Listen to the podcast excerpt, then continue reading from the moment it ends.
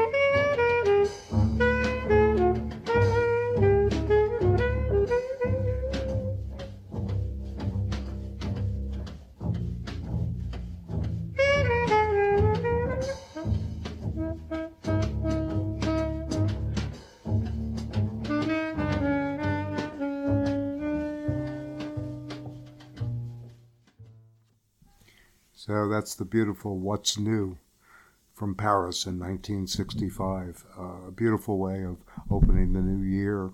Um, I want to re-emphasize the uh, amazing, amazing interplay between and the solo by Niels Peterson, the bass player, in relation to Konitz. Um, this is a great starting point, I think, because we're in the new year, and we hope that everybody is uh, going to have a great uh, 2021. Uh, it can't get any worse say it that way. Um, anyway, um, I want to, um, you know, speak just a little bit about Konitz again. Um, you know, Konitz defined uh, the difference between composition and improvisation, um, and I think you can hear this in our opening piece, What's New. Um, Konitz has stated that a composer is one who puts good phrases together and that Charlie Parker was the great. He always played vocabulary, which is very interesting. You know, he played the vocabulary of the of the of the jazz world. He did it with exception, with with greatness, with uh, grand élan, if you will. Um, you know, and you you you the, the thing about Parker is, you know, he, he, he changed things, but it was a vocabulary already known. And Konitz already knew this because he heard Parker in 1948 on 52nd Street many times, and he said, I had already heard all of this on the records, and I wanted to do something different. Uh, so Konitz, you know, started to make this distinction between improvisation as, as an improviser as being one who reinvents constantly. You know, the speaking and playing vocabulary is very important to the artist, but it must be flexible, and flexible in the sense that one would withdraw often from following through on particular chords or something you already know. This was a very interesting moment, you know, and what you know will always work to kind of withdraw from that and do something different, right? So the, the idea was to create different um, tonalities rhythmic changes, then play, and then what would uh, inevitably pop up in that kind of interspace, if you will, or in the interstices of the of the, the composition or in the intervals was an unexpected place, a new rhythmic phrases that ultimately connect in a substantial way. So if you can listen to that, I think you will appreciate greater uh, vast contribution and really seminal contribution to the jazz world, especially in terms of improvisation, and one of the great alto sax, you know, innovators, if not, you know, one of the most important alto sax player after after uh, uh, Parker and uh, the new moment from bebop to the, the, the cool period. So um, anyway, we're going to move on. I want to um, um, again, uh, we're going to go back and forth in time. We're going to go back to the 1950s in New York City, with his colleague, the tenor sax player, both of whom, Warne Marsh is the name of the tenor sax player, very well known as a player with Konitz with Lennie Tristano uh, group, uh, the great pianist. Uh, and we're going to speak more about Tristano. And in fact, I'm going to devote a show, maybe the next show will be to Tristano's genius as both a teacher, uh, composer, and an improviser, too, and how much influence he had both on Konitz and vice versa. But this is Topsy. It's a it's a it's a kind of duet, if you will, with uh, Warne Marsh um, uh, from New York City in the 1950-55. And let me just give you an idea of the dates. Uh, yeah, Lee Konitz was born in 1927, so we're listening to an artist here almost um, 30 years old, 28 years old, uh, playing with his good friend and uh, you know. Um, fellow sax player, tenor sax player, Warne Marsh. So Topsy from 1955.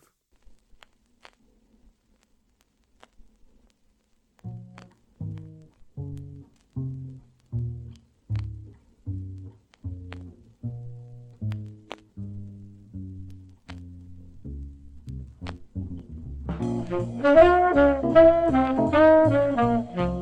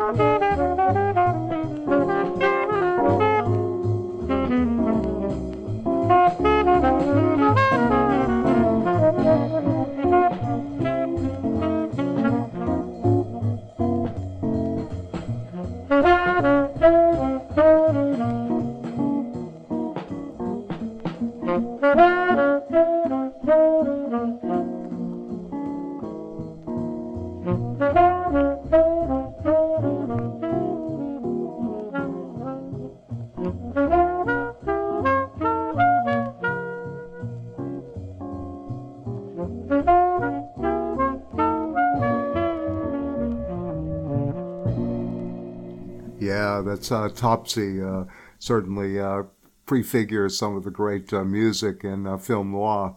The uh, films of Jean-Pierre Melville, of course Godard and Breathless, the early new new wave in, in France, Louis Malle, and of course the popularization of jazz in French new wave cinema. and Topsy was really a kind of forerunner of this.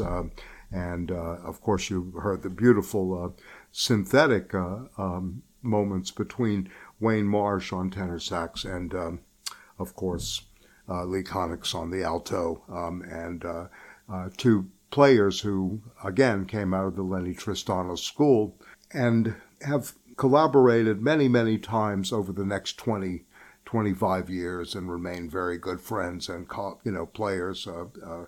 Uh, uh, throughout their lifetime. Uh, you know, kind of in some ways, almost an inseparable group of, of sax players around Tr- Tristano going forward. Um, another, th- you know, you heard the great Oscar Pettiford on bass.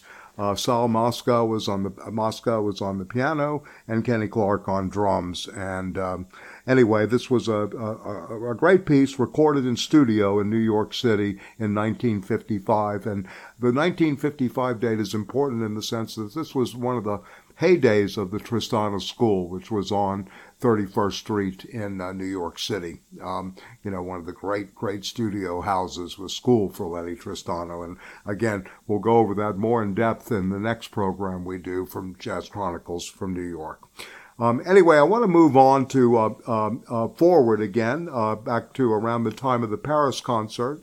Um, uh, I want to move to um, How Deep is the Ocean? And this is with the great pianist Bill Evans. We're going to come in a little bit into the piece, uh, the, the classic How Deep is the Ocean. Again, this is Niels uh, Peterson on bass and uh, Dawson on drums uh, with Konitz and, um, of course, um, uh, Bill Evans. So you'll get a chance to really hear the great Bill Evans piano uh, at work too, which which was another kind of interesting collaboration. You know, you can hear probably three great pianists that um, Konitz played with. Of course, the beginning with Lennie Tristano and the and the quartet and the quintet and the experimental uh, moments of the modal use of uh, chords in, in jazz um, in the 50s. And then, of course, Bill Evans, more in the 60s. And then, of course, uh, Sal Mosca, who was a kind of a, you know, player that never really got due recognition, but is worthy of hearing. You know, a very, very good uh, pianist. Maybe not the, the great innovator that Tristano was,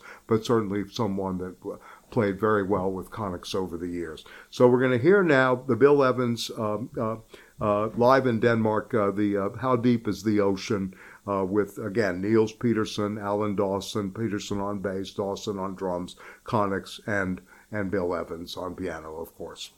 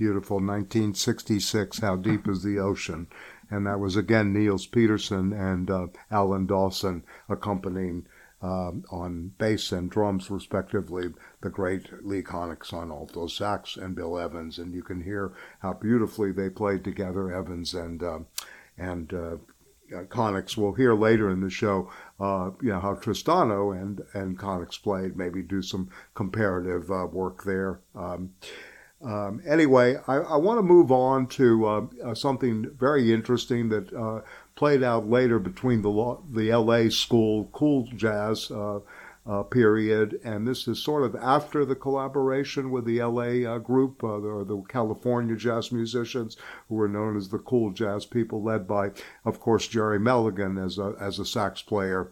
Um, we're not going to hear Gerry Mulligan tonight, but you're going to be able to hear the use of uh, two two saxophones in duets here that Konitz experimented with in the 1960s and again in the 70s. First with Joe Henderson, we're going to hear. Um, you Don't Know What Love Is. It was done in uh, September 1967. And, uh, and then um, the Cool Blues with uh, Eddie Lockjaw Davis. So you're in for a real treat here. Two duets, about seven minutes. We'll, we'll do both of them and then talk about it. This is the great Joe Henderson, tenor sax player, with the alto sax player again, Lee Konitz. And then uh, Lee Konitz and Eddie Lockjaw Davis doing the cool blues. And then we're going to move back around into some of the piano work in Storyville. So we're, we're in New York City with uh, the duets, uh, the great sax duets of uh, the Lee Konitz uh, story and the art of improvisation. Okay.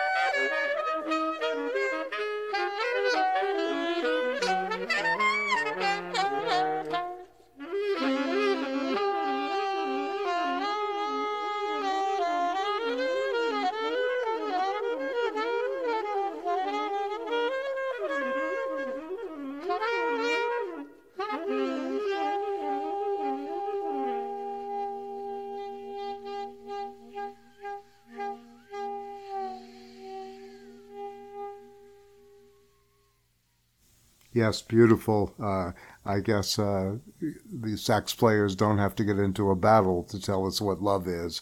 A beautiful merging of a tenor and an alto there, uh, kind of almost perfect uh, symphonic uh, harmony that uh, you know kind of says that love is more about the harmony of the spheres than an antagonistic battle. This is uh, something we could uh, certainly dwell on uh, philosophically for a long time, but uh, a very beautiful play. And, and remember, uh, during this period, there were battles of saxes, and this goes back to the Kansas City days with Lester Young, uh, and of course Ben Webster, and then of course Parker and company this was a very beautiful synthetic moment, I, I think, with Henderson and uh, and of course uh, Lee Konitz. Uh, we're going to move on to Cool Blues, which is a little more um, uh, raunchier, if you will, and uh, you know, kind of much more. Um, uh, if you will, um, edgy going forward. So this is the Cool Blues with the great Eddie Lockjaw Davis, and this is in Nice, France, by the way, in 1970. Um, 1979, uh, uh, about a four and a half minute piece in Nice in the south of France, of course.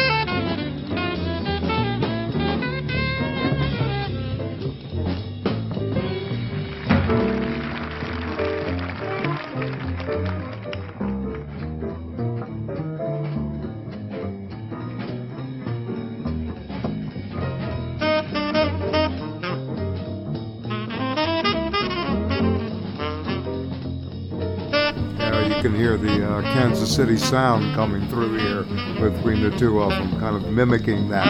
Uh, it goes to show you the vocabulary never leaves these uh, these great artists.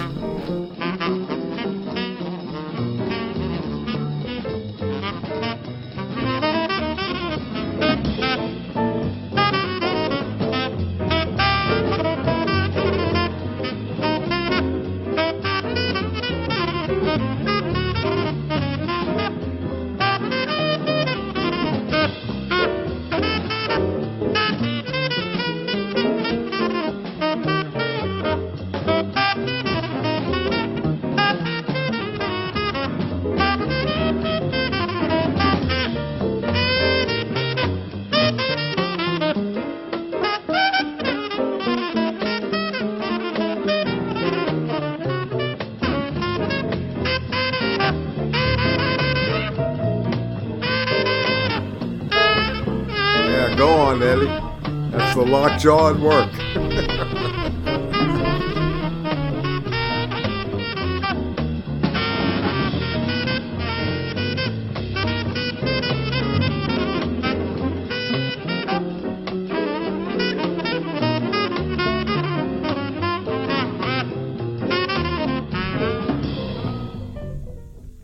Yeah, that's the Cool Blues with Eddie Lockjaw Davis on tenor and Lee Konitz on the alto. Uh, beautiful. Uh, I hope uh, this year uh, we go from the blues to the cool blues uh, in 2021. Uh, yeah, another great example of you know playing the vocabulary, but then improvising off of it, trying to give some space. You can hear it in the Konitz interplay with Eddie Lockjaw Davis.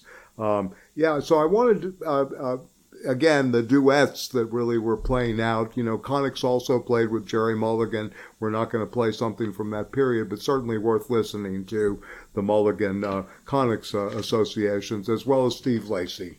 And uh, we're not really going to go there today, but certainly in another program we can return to this.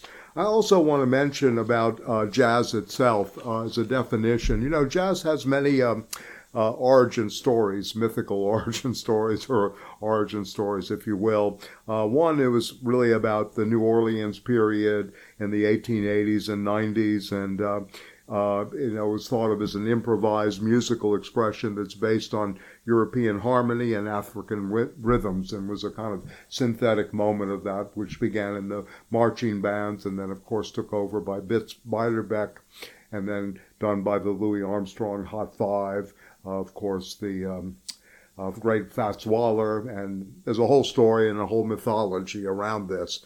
Um, another uh, definition of jazz is from the French word jaser, uh, J-A-S-E-R, which meant to copulate. You know, because uh, the old story is is that um, society women in New Orleans would go into uh, uh, the parlors at the brothels sometimes just to hang out. They knew what was going on.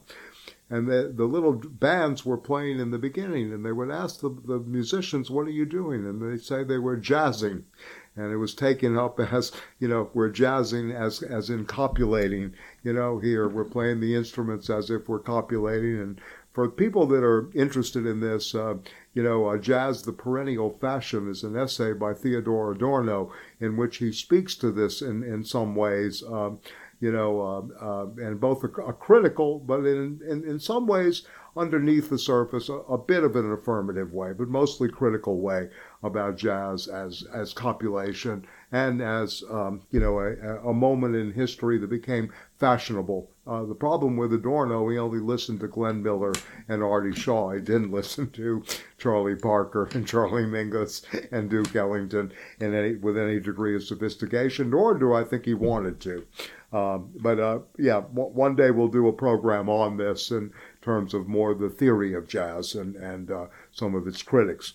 Um, another jazz, uh, definition of jazz, which I think uh, uh, uh, on the fun level is Sun Ra, that it began billions of years ago in the universe. So Sun Ra really kind of understood sounds intergalactically and the, the uh, more playful aspect. But the definition we're trying to work with, though, especially with the Lee Konitz and the art of improvisation, is that it is something with a beat that always involves improvisation. So this is something you might want to listen to the beats and how the beats are improvised. That involves the improvisation, and it seems to me that that Konitz is exceptional with this. So we're going to move on. Uh, speaking of beats and and that kind of play. Um, we're going to hear Bill Evans again and Lee Konitz play arrangements of Jimmy Giuffre um, from 1959. Uh, under arrangements, if you will, and improvisation. And this is a piece called Cork and Bib. And this was uh, uh, uh done again with uh, a duet, the first, I think, the first major duet with with um, Evans and Konitz, or the ma- first major, you know, collaboration. So Cork and Bib from 1959. And let's listen to the beats here.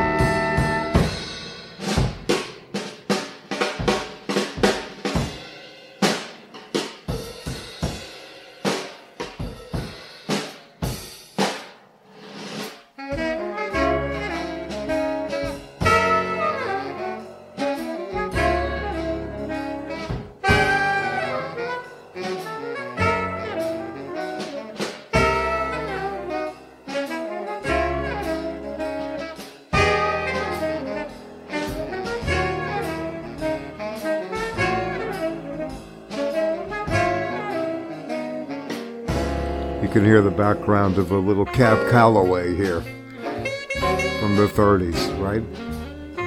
Slow, slow pace. Very bluesy. The cork and the bit.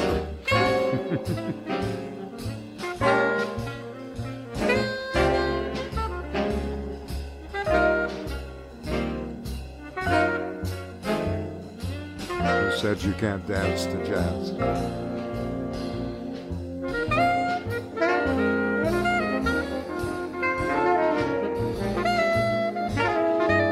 The arrangements are amazing here.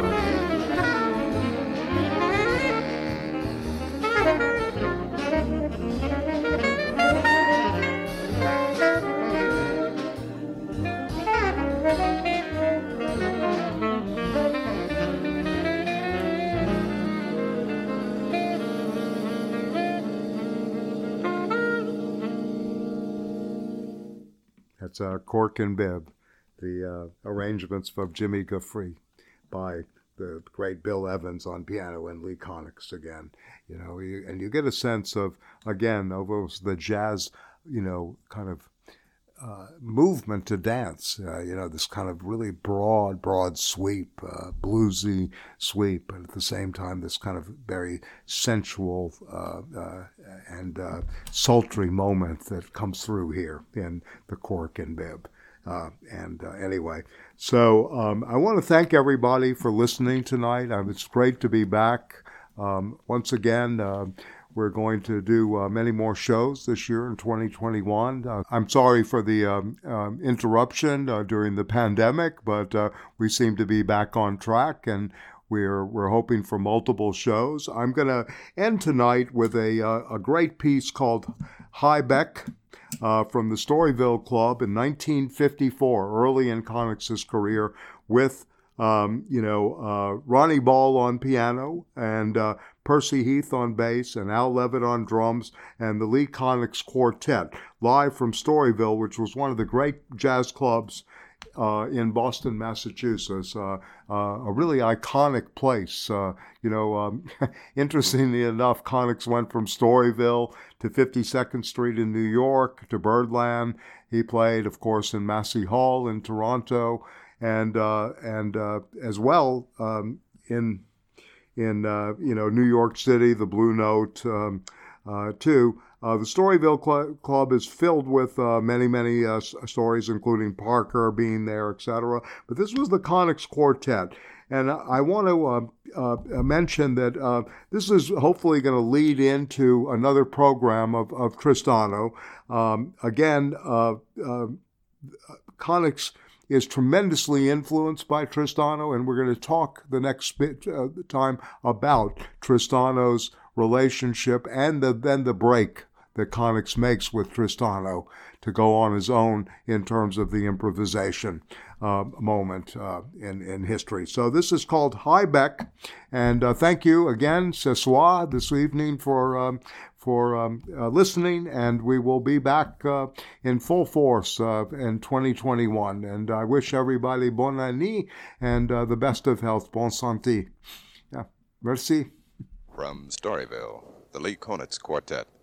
Good evening, everyone. This is John McLellan speaking to you from George Wein's Storyville at the Copley Square Hotel in Boston. Tonight we present the Lee Konitz Quartet with Ronnie Ball at the piano, Percy Heath on bass, Al Levitt drums, and Lee Konitz on alto, who, along with Charlie Parker and Paul Desmond, was considered one of the nation's top alto saxophone stars in the 17th annual Downbeat All-Star Poll. Many of you I know enjoyed Lee as one of the featured soloists with the Stan Kenton Orchestra during the recent Festival of American Jazz at Symphony Hall and I know have been looking forward to this visit to Storyville with his own group. And so, since it's our custom to bring you these artists at their relaxed best, we invite you, wherever you are, to imagine that you've just walked into Storyville, you're seated at a table, and now you're ready to listen to the Lee Konitz Quartet.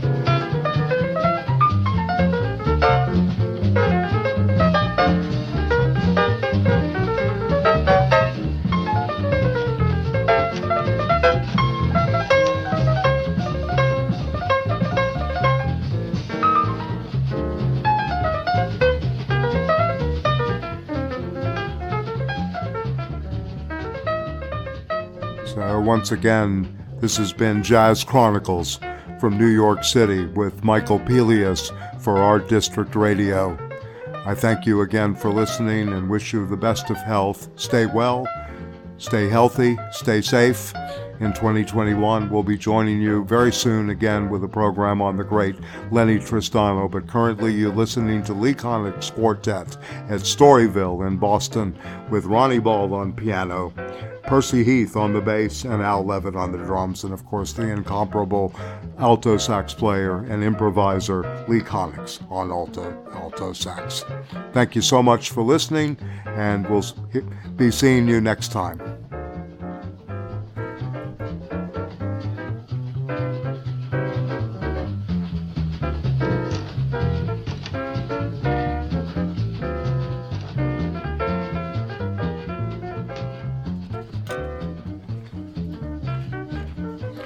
And yes, I also want to give a shout out to all those great jazz musicians on the global front that we wish you the best. We know it's been very difficult being not able to perform live, but there have been some very, very good online sessions, especially in New York City, the lockdown sessions through Jazz Gallery uh, Lincoln Center continue to do things.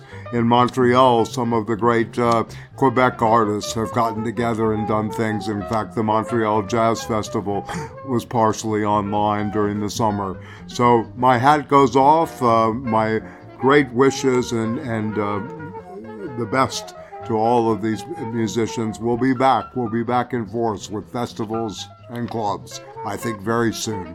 So, again, my my my best wishes and and uh, heartfelt uh, thanks for what you bring to the world that's desperately in need of this fantastic music that brings you know greatness to the human soul and to the human spirit. Thank you again. This is Michael Pelias again for Art District Radio and Jazz Chronicles in New York.